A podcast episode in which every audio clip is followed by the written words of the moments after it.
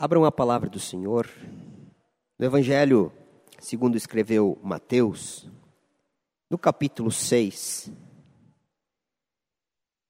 Nós leremos dois versículos deste capítulo para a edificação da nossa vida nesta manhã.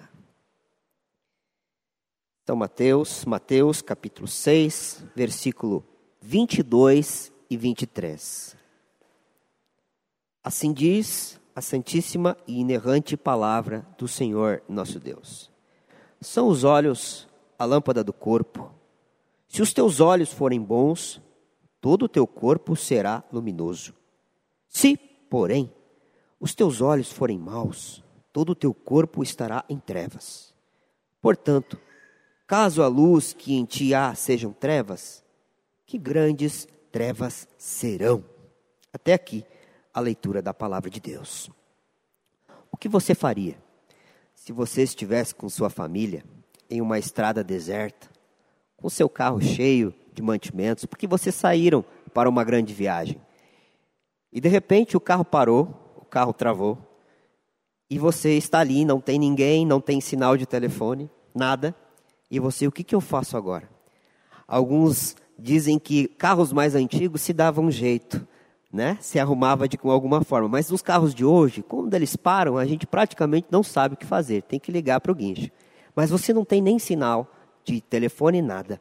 Mas de repente aparece alguém na estrada e diz: Esse carro tem isso, isto, isto e isto. E você diz: Quem é você? E ele diz: Eu sou o homem que projetou esse carro. Eu conheço esse carro. Guardando todas as devidas proporções, nós temos um sério problema. Nós caímos em Adão. Mas o Senhor Jesus é aquele que nos criou, aquele que sabe todos os nossos problemas, todas as nossas defecções. O texto que acabamos de ler, ele está num longo sermão de Jesus Cristo, o conhecido, conhecido como Sermão da Montanha, ou Sermão do Monte, que começa no capítulo 5 e vai até o capítulo 7 do Evangelho de Mateus. E quando o Senhor Jesus fala estas palavras, trata-se de uma pequena parábola, ele está apontando para algo específico deste, dentro deste grande sermão. Ele está trabalhando com a ideia de tesouros, ou no céu ou na terra. O que, vem de, o que vem antes do nosso texto. E o que vem depois, ele fala sobre senhores. Vocês não podem ter dois senhores. Ou vocês vão agradar a um, ou vão agradar a outro. Desta forma, o Senhor é aquele que, neste grande sermão, aponta como nós devemos enxergar a vida.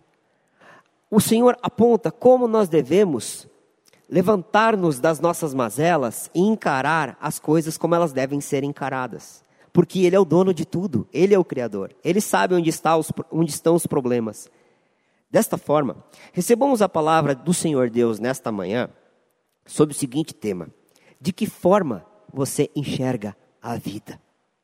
De que forma você enxerga a vida? Segundo Jesus, que é o dono de tudo, que é o Criador, só existem duas formas: a forma certa e a forma errada. Vamos ver o que ele diz na primeira sentença, no início do versículo 22. São os olhos a lâmpada do corpo. Aqui nós temos uma sentença do Criador. Aqui nós temos uma sentença do Senhor Deus Todo-Poderoso, daquele que criou todas as coisas, que formou-as, que sabe quais são os seus problemas desde a queda. Ele diz: são os olhos a lâmpada do corpo. O que Jesus está fazendo aqui? Ele está utilizando de um recurso chamado de parábola. Ele usou esse recurso muitas vezes. Ele pegava elementos da realidade das pessoas, coisa que as pessoas conheciam muito bem, e aplicava em verdades espirituais. Naquele tempo, as pessoas tinham uma, um certo tipo de crença, os judeus, de que havia o olho bom e o olho mau. Se você olhasse para algo, aquele algo, através dos seus olhos, preencheria todo o seu corpo. Se fosse bom, seria, se você teria um corpo bom, então. Se, se você olhasse para um olho, com um olho cobiçoso, com a cobiça, assim como é o, o décimo mandamento, o último mandamento, não cobiçarás, todo o seu corpo vai estar mal, você não vai ter uma boa vida. Jesus está usando isto, está redimindo esta verdade e colocando ela dentro deste grande sermão. Então ele faz uma, uma, uma afirmação certa, assim como eles estavam dizendo, ele disse, realmente, são os os olhos a lâmpada do corpo. A ideia é que tudo que entra pelos olhos passa por todo o corpo. Agora, se os olhos são a lâmpada do corpo, o que é a lâmpada dos olhos? O que deve iluminar os olhos dos servos de Deus, dos cristãos, daqueles que procuram viver segundo a vontade do Senhor? Abramos a palavra do Senhor nos Salmos, Salmo de número 119. Vamos rapidamente para vermos o que a Escritura nos diz sobre o que é a lâmpada dos nossos olhos ou do nosso corpo todo. Um salmo muito conhecido, Salmo 119, verso 105. Diz a Escritura Sagrada: Lâmpada para os meus pés é a tua palavra e luz para os meus caminhos. Literalmente, no texto hebraico, luz para o meu caminho. Porque a Bíblia é escrita para o povo de Deus. Ela faz sentido para o eleito. E o eleito de Deus, ele tem apenas um caminho, o caminho determinado por Deus para a sua vida. Então a Escritura Sagrada, ela joga luz para que andamos sobre esse caminho para que nos dias mais terríveis de nossa vida saibamos que o Senhor Deus é soberano e Ele cuida de todas as coisas e Ele sabe o que está fazendo. Então nós precisamos, de fato, para enxergar a realidade, e é o que Cristo está propondo no Evangelho de Mateus aqui, é que para, para que enxerguemos a realidade de forma correta, nós recebamos a luz da palavra de Deus. É interessante notar que essa pequena parábola que Jesus utiliza aqui em Mateus, no Evangelho de Lucas, ela é colocada de uma forma muito interessante, muito interessante. Ela é antecedida pela parábola da candeia. E Jesus fala lá em Lucas capítulo 11, não se acende uma candeia, uma, uma luminária, para ser colocada embaixo de alguma coisa, mas sim no alto, para que todos sejam iluminados, para que o ambiente seja iluminado. A ideia lá em Lucas é que Cristo é aquele que ilumina todos. Então, a palavra de Deus deve nos iluminar para que enxerguemos então. Assim, a parábola dos judeus faz todo sentido agora dentro desse contexto. A palavra nos ilumina, então nós olhamos para a realidade e, e somos preenchidos por essas coisas, fazendo o filtro necessário. Em primeiro lugar, então, nós devemos enxergar a vida atentando para o que Cristo diz. Cristo não desmente, Cristo diz, de fato, aquilo que você coloca os seus olhos faz parte de toda a sua vida. Mas vejamos agora um segundo ponto, o que Cristo passa a dizer agora na segunda parte do versículo 22. Ele diz: Se os teus olhos forem bons, todo o teu corpo será luminoso. Se os teus olhos forem bons, todo o teu corpo será luminoso. Bem, nós observamos que Cristo coloca aqui uma condicional. Se os teus olhos forem bons, todo o teu corpo será luminoso. Primeiro ele coloca uma sentença e diz: é assim. Mas se eles forem bons, então você será grandemente abençoado. O que Cristo está se referindo aqui diretamente está no versículo 19, que vem anteriormente ao versículo 22. Vejamos: Não acumuleis para vós outros tesouros sobre a terra, onde a traça e a ferrugem corroem, e onde ladrões escavam e roubam. Mas ajuntai para vós outros tesouros no céu, onde traça nem ferrugem corrói, e onde ladrões não escavam nem roubam. Porque onde está o teu tesouro, aí estará também o teu coração. Cristo está dizendo: vocês não podem olhar para as coisas materiais e fazer delas o objetivo da vida de vocês. Porque se vocês fizerem isso, o coração de vocês estará lá. O tesouro de vocês serão essas coisas materiais. Mas vocês devem juntar tesouros nos céus. Cristo está dizendo: vocês precisam olhar para cima, para as coisas celestiais, para aquilo que não se corrompe. O apóstolo Paulo, escrevendo aos Efésios, vamos abrir rapidamente no primeiro capítulo de Paulo aos Efésios. Ele fala algo muito interessante. Primeiro capítulo de Paulo aos Efésios. Vejamos o que ele diz a partir do versículo 15 do primeiro capítulo.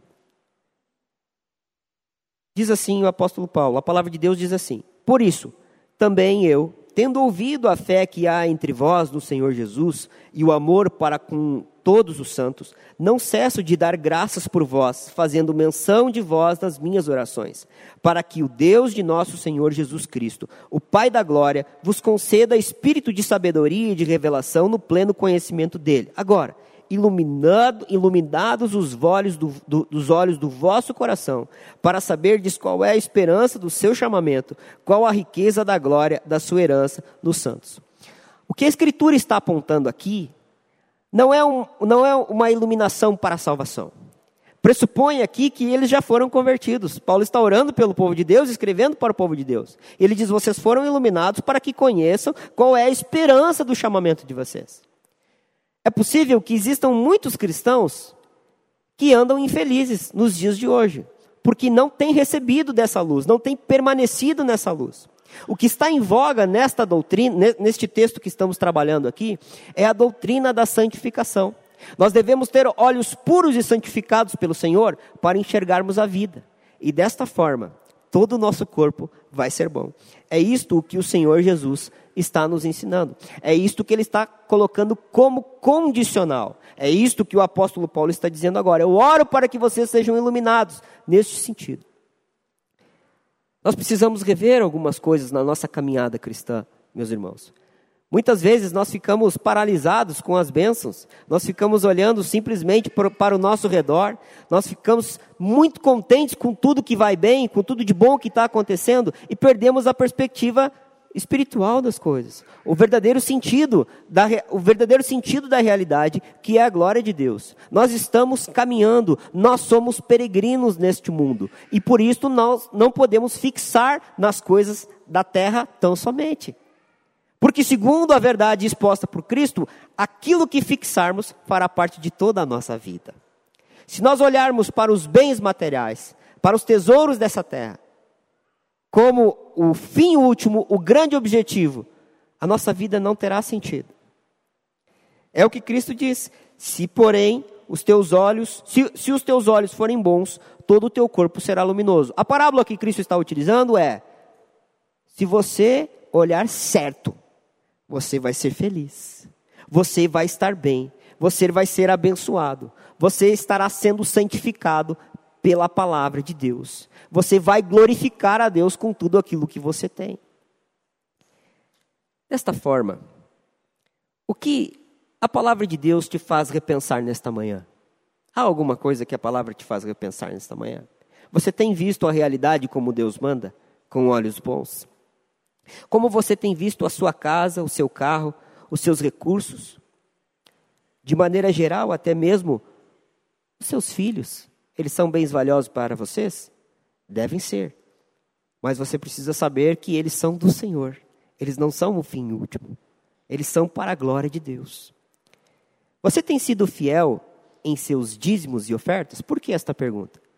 Porque uma das formas de sabermos, sabermos se estamos olhando certo para os bens materiais, e o que está em voga aqui, como já vimos, são os tesouros, é olharmos como está a nossa fidelidade a Deus nos dízimos e nas nossas ofertas. Você precisa rever isto? Se precisa rever, faça isto hoje. Coloque no lugar certo. Seja fiel a Deus. Você tem vivido com frugalidade? O que é viver com frugalidade? Viver com frugalidade é viver contente com o real e necessário. Viver com frugalidade não é ter além do que se precisa. Viver com frugalidade é saber usar o seu recurso para a glória de Deus. Realmente eu preciso disto? Então eu compro. Se eu não preciso, eu não compro.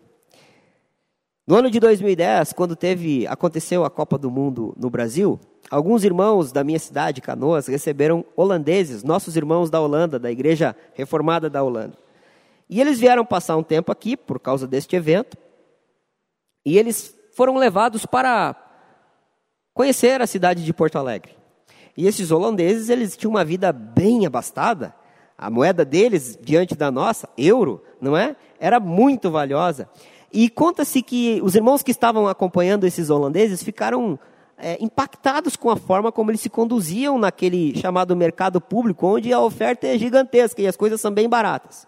Pensaram, eles vão, vão varrer aqui, vão comprar tudo o que quiserem porque eles podem fazê-lo. Mas foi o contrário. Dizem que eles olhavam, olhavam, olhavam e não compravam nada. As pessoas já estavam até sem jeito, mas esses gringos aqui, né, com perdão da palavra, eles não vão adquirir toda essa fama, e o holandês, ele é grande, alto, de, de, de cabelos eh, loiros, né, todo mundo, eles chamavam a atenção, e eles não compravam lá. Daqui a pouco um foi lá, o Peter, ele foi lá e disse, eu vou comprar algo. Ele comprou um cinto para colocar. E aí perguntaram, por que você só comprou esse cinto? Ele disse, não, é porque esse eu já tenho há 10 anos, e ele estava precisando de um cinto novo. Viver com frugalidade é realmente você gastar naquilo que você precisa. É sobre essas coisas que Jesus está fazendo. É você não ser dominado pelo bem material. É você saber usar, usar o seu recurso. Desta forma, você terá um triunfo de alma, se é assim podemos dizer. Você usará os seus recursos para a glória de Deus. Você tem guardado recurso, algum tipo de recurso para ajudar aquele que precisa na hora oportuna? Que Deus nos ajude a ter bons olhos, para que todo o nosso corpo seja bom. Atentando para a palavra de Cristo, Cristo diz que é assim. Em segundo lugar, Cristo diz que se teus olhos forem bons, a pergunta é: você tem seguido o ensino de Cristo? E uma última ênfase aqui que Cristo dá a partir do versículo 3, ele diz, 23, ele diz: Se porém os teus olhos forem maus, todo o teu corpo estará em trevas. Se, portanto, caso a luz que em ti há sejam trevas, que grandes trevas serão. Há uma segunda condicional: se os, te, se os teus olhos forem bons, você estará bem. Se, porém, os teus olhos forem maus, você estará em bons bocados. Todo o teu corpo estará em trevas. Se de um lado é verdade, se soubermos usar os nossos recursos para a glória de Deus, se não soubermos usar os recursos, nós não iremos bem. Se usarmos os recursos para a glória de Deus, estaremos felizes e contentes e abençoados. Todo o nosso corpo será luminoso. Esta é a ideia da parábola. Se não soubermos fazer isto, todo o nosso corpo estará em trevas. E Cristo acrescenta que depois, portanto, caso a luz que em ti há sejam trevas, que grandes trevas serão. O apóstolo Paulo, escrevendo a Timóteo, abramos na primeira carta de Paulo a Timóteo, rapidamente, vejamos o que ele diz sobre este olhar mal para as coisas. Primeira carta de Paulo a Timóteo, capítulo 6, a partir do versículo 8. Diz assim a palavra de Deus: Tendo sustento e com e com que nos vestir, estejamos contentes. Ora, os que querem ficar ricos caem em tentação e cilada, e em muitas concupiscências insensatas e perniciosas, as quais afogam os homens na ruína e perdição. Porque o amor do dinheiro é raiz de todos os males. E alguns, nessa cobiça, se desviaram da fé, e a si mesmos se atormentaram com muitas dores. Até aqui a palavra de Deus. Olha o que Paulo está dizendo sobre frugalidade, sobre viver uma vida simples e sobre o fato de que o problema não é o dinheiro, o problema é o amor ao dinheiro. Cristo não está condenando os tesouros, ele está condenando o amor aos tesouros da terra. Ele está dizendo: os teus tesouros não devem ser os da terra, mas nos do, do céu, lá onde não há corrupção, não há traça, não há ferrugem. E é isso que o apóstolo Paulo nos orienta aqui. Nós precisamos ter este entendimento de que devemos amar o Senhor, as coisas celestiais. Para quê?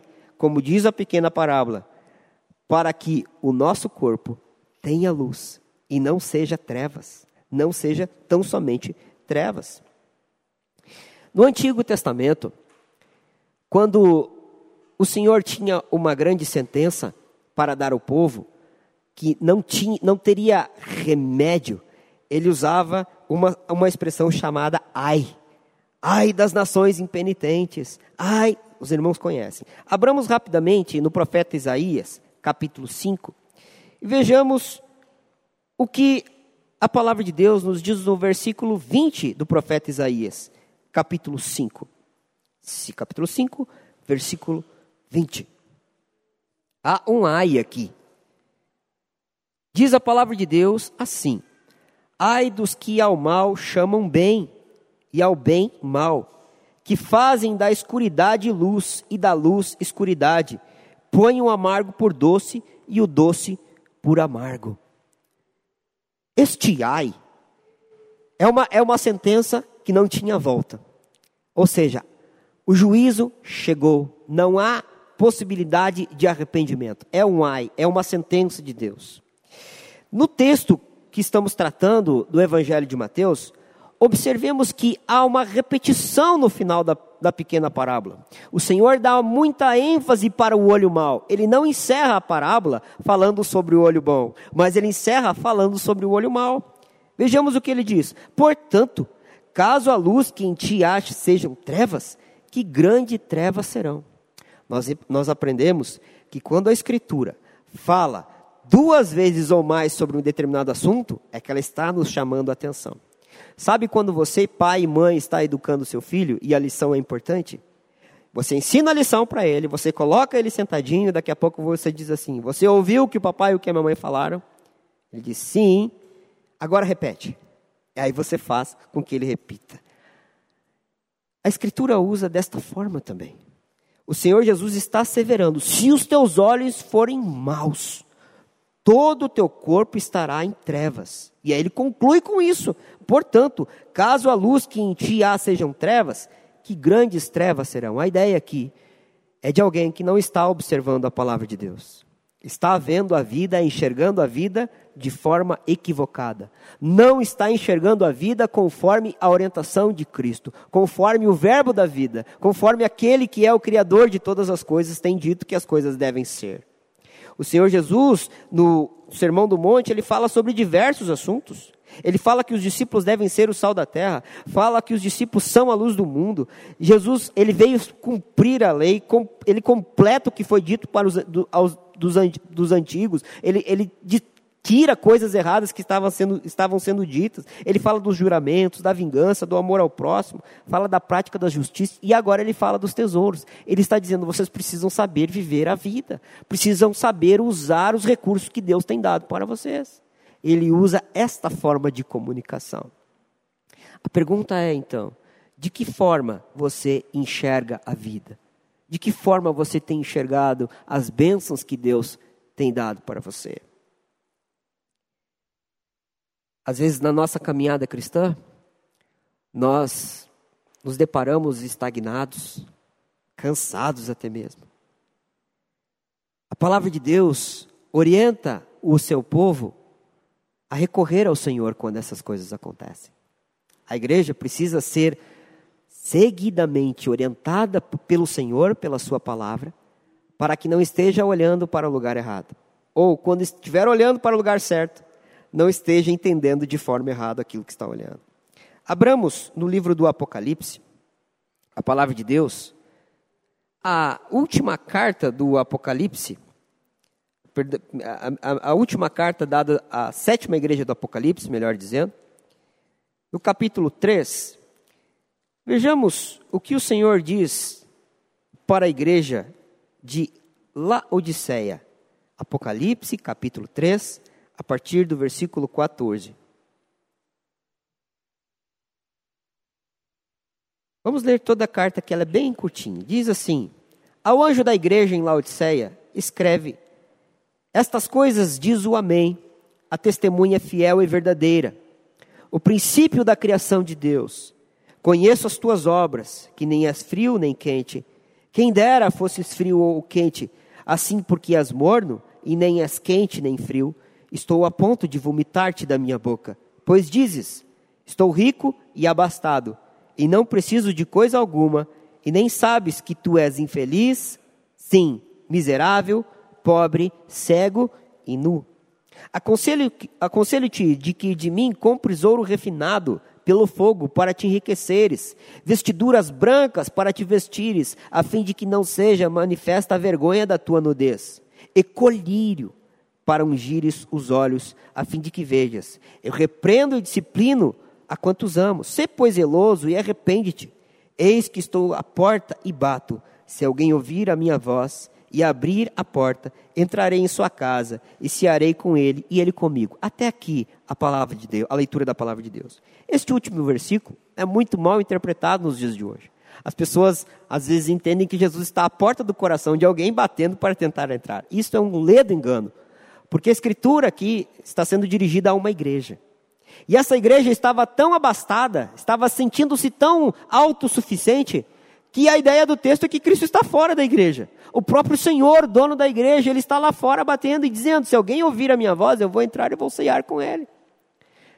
Era uma igreja que estava muito confiante de si mesma. Estava olhando para os tesouros desta terra e tendo nos tesouros dessa terra o seu fim último. E o Senhor diz: Tu és infeliz, miserável, pobre, cego e nu. Olha o conselho, versículo 18: Aconselho-te que de mim compres ouro refinado pelo fogo, para te enriqueceres, vestiduras brancas para te vestires, a fim de que não seja manifesta a vergonha da tua nudez, e colírio para ungires os olhos. Como está o nosso olhar? Nós estamos enxergando bem as coisas que Deus tem nos dado? Nós estamos com os nossos olhos nos céus? Nós estamos ajuntando tesouros nos céus ou aqui na terra? Como está a condição dos nossos olhos? Eles estão sendo iluminados pela palavra de Deus? A Escritura assevera que se a luz que há em nós forem trevas, que grandes trevas serão. Se nós pensamos que estamos fazendo a coisa certa, estamos chamando de bem aquilo que a Bíblia diz que é mal, e de mal aquilo que a Bíblia diz que é bem, e grandes trevas serão. Nos dias de hoje, as pessoas chamam aquilo que é mal de bom. Um exemplo, elas chamam o aborto de saúde pública. Elas chamam o amor que Deus condena de válido. Nós somos o povo de Deus. Nós precisamos enxergar a vida como Deus diz que devemos enxergá-la. Nós não podemos seguir o nosso coração. Nosso coração é enganoso, desesperadamente corrupto. O nosso olhar precisa dos óculos da palavra de Deus, das lentes da palavra de Deus, para que enxerguemos a realidade e glorifiquemos a Deus. Quais são as condições dos teus olhos nesta manhã? Se você tem enxergado nas riquezas o motivo para a sua felicidade, você está olhando no lugar errado.